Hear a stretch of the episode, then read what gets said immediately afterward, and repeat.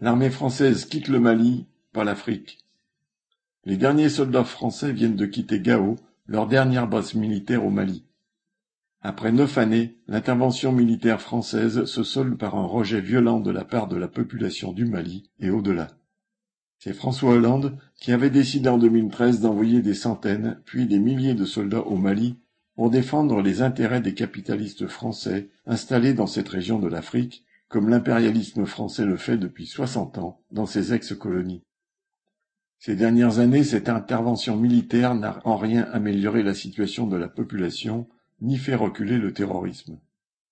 Massacres, bavures, les populations du Mali, du Niger, du Tchad et d'ailleurs ont subi les conséquences de cette présence militaire, et les manifestations contre l'impérialisme français se multiplient depuis plusieurs années. C'est pourquoi les soldats de l'opération Barkhane quittent le Mali, aujourd'hui dirigé par une junte militaire qui s'appuie sur ce sentiment anti-français.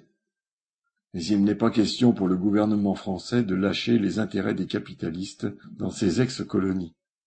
Il prépare donc un redéploiement de l'armée dans la région qui continuera à écraser les populations qui voudraient en finir avec les responsables de leur misère. Marion Aja